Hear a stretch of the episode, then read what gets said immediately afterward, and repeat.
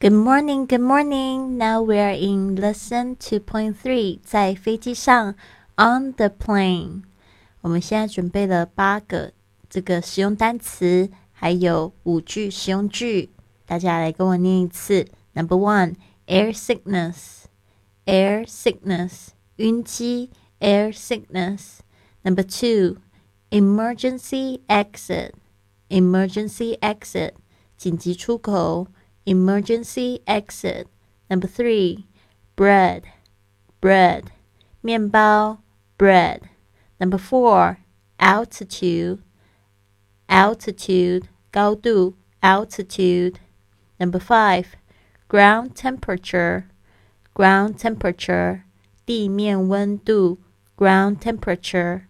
Number six, centigrade, centigrade, 摄氏度 centigrade，或者你可以说 Celsius。Celsius。Number seven Fahrenheit Fahrenheit 华氏度 Fahrenheit。Number eight Captain Captain 机长 Captain。Number nine Could you please help help me put my baggage up there?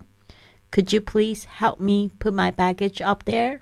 可以帮我把行李 放上去吗？Could you please help me put my baggage up there? Number 10.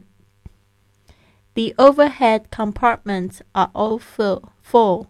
Where can I put my luggage? The overhead compartments are all full. Where can I put my luggage? 上面的置物箱都满了，我的行李放哪里呢？The overhead compartments are all full. Where can I put my luggage? Number 11. You can place the baggage under the seat in front of you. You can place the baggage under the seat in front of you. 你可以把行李放在前方座位的下下方。